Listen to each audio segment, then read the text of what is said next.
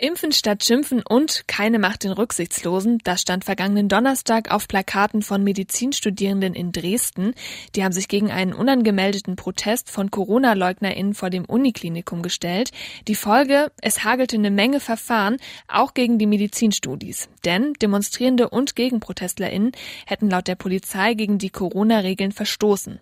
Das Ganze hat im Netz für ganz schön viel Aufruhr und Kritik gesorgt und darum geht's in dieser Folge Radio für Kopfhörer. Ich bin Gloria Weimer. Schön, dass ihr dabei seid. Mephisto 976, Radio für Kopfhörer. Wir sprechen in dieser Folge mit Marie Rom. Sie war am Donnerstag beim Gegenprotest dabei.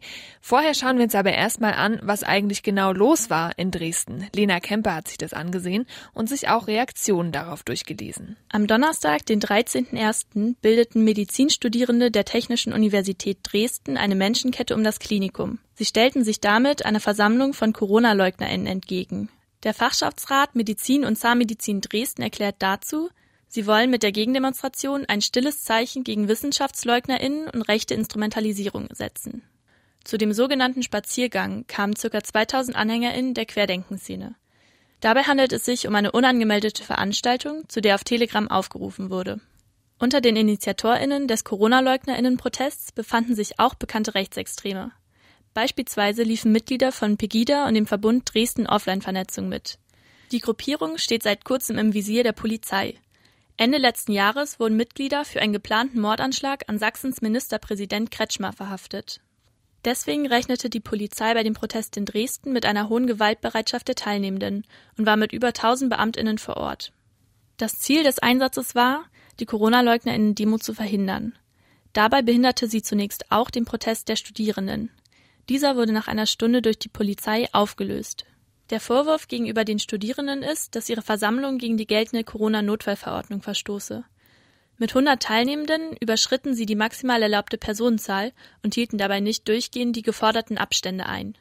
22 der Studierenden erwartet nun ein Bußgeldverfahren. Doch die Aktion der Studierenden findet großen Widerhall. Das passiert unter anderem auf Twitter, aber auch Bürgerinneninitiativen solidarisieren sich mit ihnen. Viele sind über das Verhalten der Polizei empört so rief beispielsweise das Aktionsnetzwerk Leipzig nimmt Platz am Montag zu einer Veranstaltung auf. Die InitiatorInnen bestätigen, dass sie sich damit bewusst an den Geschehnissen in Dresden orientieren. Auch die Universität Dresden und der Marburger Bund als Interessenvertretung von ÄrztInnen in Sachsen stellen sich hinter die Studierenden. Auf seiner Website lobt der Marburger Bund die Aktion und nennt das Eingreifen der Polizei unverhältnismäßig. Für ihre Zivilcourage sprechen wir den Studierenden unsere Solidarität und unseren tiefen Respekt aus.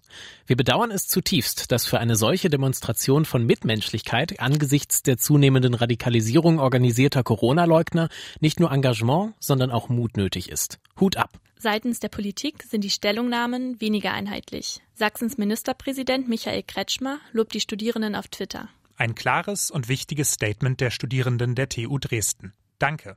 Sie erleben täglich, dass nicht Maßnahmen gegen das Virus das Problem sind, sondern das Virus selbst. Impfen schützt und entlastet die Krankenhäuser. Unterstützerinnen der Studierenden reagieren darauf verärgert. Sie fordern Aufklärung über den Polizeieinsatz und Konsequenzen für die Verantwortlichen, anstatt Danksagungen durch Politikerinnen. Roland Möller, CDU-Abgeordneter im Sächsischen Landtag, nimmt das Vorgehen der Polizei jedoch in Schutz. Auch die Polizei verteidigt ihr Vorgehen. Polizeipräsident Jörg Kubiesa spricht von einem gelungenen Einsatz. Laut ihm wurden große Ansammlungen weitestgehend verhindert und das Klinikum konnte geschützt werden. Insgesamt kam es an dem Abend zu 200 Anzeigen. Davon richtete sich ein Großteil auch an Demonstrantinnen der Querdenkenszene. Im Verhältnis zu den jeweiligen Teilnehmerinnenzahlen wurden jedoch mehr Studierende als Corona-Leugnerinnen angezeigt. Das sagt meine Kollegin Lena Kemper zu den Geschehnissen letzten Donnerstag in Dresden. 100 Gegendemonstrierende waren es also insgesamt. Mit dabei war auch Marie Rom. Sie studiert Medizin an der Universität Dresden und hat den Gegenprotest mitorganisiert. Eva Heiligensetzer hat mit ihr gesprochen. Wir haben es gerade schon besprochen. Du warst bei dem Protest letzten Donnerstag selbst dabei. Wie hast du denn die Situation vor Ort empfunden? Ja, sehr spannend. Ich habe vor der ganzen Situation persönlich Respekt gehabt und ich wusste nicht so genau, was passieren wird. Und ähm, als wir dann gesehen haben, wie groß die Polizeipräsenz dann tatsächlich vor Ort ist, was ja von Anfang an noch nicht so ganz klar war, am Tag davor hieß es, die Polizei möchte sich erstmal zurückhalten und sehen, was passiert und vielleicht dann erst einschreiten dann waren wir doch eher beruhigt, dass so viel Polizeipräsenz war, weil ich hätte nicht äh, ohne dieses Aufkommen den äh, rechts, rechtsextremistischeren Gruppierungen gegenüberstehen wollen, ehrlich gesagt. Schon gar nicht ähm, mit unserer Meinung, die wir auch da vertreten haben. Und ich war auch froh, dass sie in der Lage waren, da die Rettungswege und die Zugänge zum Uniklinikum durchweg freizuhalten und dann auch äh, verhindern konnten, dass die sogenannten Spaziergänger ihren Spaziergang begonnen haben. Also es kam gar nicht erst irgendwie zu einem Auflauf und zu einem Weiterlaufen der Menge, sondern die wurde von Anfang an unterbunden. Äh, in der Kommunikation eigentlich mit den Polizeibeamten war es größtenteils sehr äh, respektvoll und die haben gesagt, was sie gern hätten, damit es einfach eine beruhigte Lage ist und alle von uns haben das versucht, so gut wie möglich umzusetzen. Die unangemeldeten Demos der Corona-LeugnerInnen, die gibt's ja jetzt schon länger. Was hat denn diesmal da dazu geführt, dass ihr einen Gegenprotest ja, auf, Fakt, zu einem dass, Gegenprotest äh, aufgerufen sie habt? auf die Idee gekommen sind, doch diese äh, Kundgebung oder diese Versammlung direkt vor den Toren ähm, nahezu auf dem Gelände des Uniklinikums abzuhalten, was äh, ein Platz ist, wo jeden Tag unzählige Mitarbeiter und Mitarbeiterinnen um das Leben von Patienten kämpfen, die teilweise an Corona sterben und teilweise dann auch einfach in ihrem Arbeitsalltag und in ihrem persönlichen Alltag super eingeschränkt werden dadurch, äh, aber trotzdem weiter für die Sache arbeiten und sich Mühe geben und ähm, ja um jedes Leben kämpfen, äh, sehr viele Überstunden machen, echt nicht die besten Arbeitsbedingungen haben. Und genauso ist das auch der Platz, wo wir Studierende seit zwei Jahren keine vernünftige Ausbildung bekommen, einfach weil durch Corona das Studium total eingeschränkt wird. Wir das aber trotzdem alles hinnehmen und alle Hygieneregeln so gut wie möglich beachten, einfach weil wir gerne möchten, dass die Situation einfach besser wird und wir wieder normal studieren können und wieder mehr Freude am Studium haben können.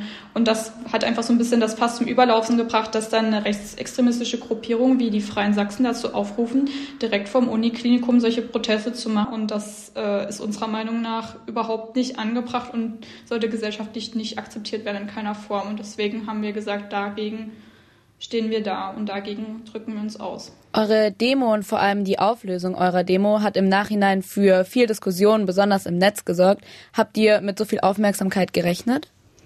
Gar nicht. Es war auch eine total spontane Aktion. Wir haben nur über Twitter und über Freunde gehört, oh, da soll irgendwas stattfinden. Dann haben wir das so ein bisschen versucht einzuordnen und dann noch an dem Tag, an dem Donnerstag, haben wir dann gesagt, okay, entweder wir lassen es jetzt oder wir machen einfach was. Und dann haben wir uns dazu entschieden, einfach was zu machen, anstatt nichts zu tun. Äh, dementsprechend ungeplant und unorganisiert war die ganze Situation, ähm, da man dann auch nicht mehr so richtig die Versammlung anmelden konnte. Ähm, ja, wir haben dann versucht, vor Ort äh, Spontanversammlungen anzumelden bei den äh, Polizeibeamten, die dann vor Ort waren.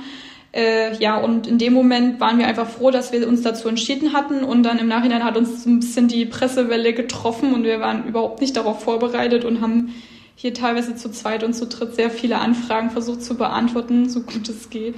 22 von euren Protestierenden, also auf Seiten der Studierenden, denen drohen jetzt Bußgeldverfahren. Wie geht ihr denn damit um? Ja, wir haben jetzt nochmal die Leute, die eventuell davon betroffen sein könnten, aufgefordert, sich bei uns zu melden, damit wir überhaupt einen Überblick haben, ob es tatsächlich diese 22 sind oder um wen es da überhaupt geht. Und sie gebeten, ähm, ja, auf ein paar äh, Fragen, die wir ihnen quasi äh, so gestellt haben, Antworten zu geben, damit wir einfach so einen Überblick haben, wie sich da das Geschehen entwickelt hat und was da eigentlich passiert ist. Ähm, wir haben dann auch überlegt, dass wir eine Spendenaktion starten, weil sehr, sehr, sehr viele Leute auf uns zugekommen sind, ihre Solidarität bekundet haben und uns angeboten haben, finanziell die Leute zu unterstützen. Deswegen haben wir ein Crowdfunding äh, auf Better Place äh, gestartet, um einfach den Leuten auch die Möglichkeit zu geben, diese Leute zu unterstützen, weil wir als äh, Fachschaftsrat natürlich keine äh, Gelder annehmen können, ähm, dementsprechend äh, machen wir das jetzt auf Spendenbasis und alle Gelder, die eventuell zu viel äh, gespendet werden, spenden wir an eine gemeinnützige Sache, nämlich den Wünschewagen der ASB. Das sagt Marie Rom. Sie war letzten Donnerstag in Dresden beim Gegenprotest der Medizinstudis mit dabei und meine Kollegin Eva Heiligensetze hat mit ihr gesprochen. Und das war's mit dieser Folge Radio für Kopfhörer. Ein großes Danke geht an Lena Kemper und an Eva Heiligensetzer. Die beiden waren für diese Folge verantwortlich. Uns gibt's am Freitag wieder mit einer neuen Folge und natürlich jederzeit auf Instagram, Twitter und auch Facebook. Und eine Website haben wir auch, radiomephisto.de heißt die. An dieser Stelle sage ich Ciao, ich bin Gloria Weimer. Macht's gut und bis zum nächsten Mal.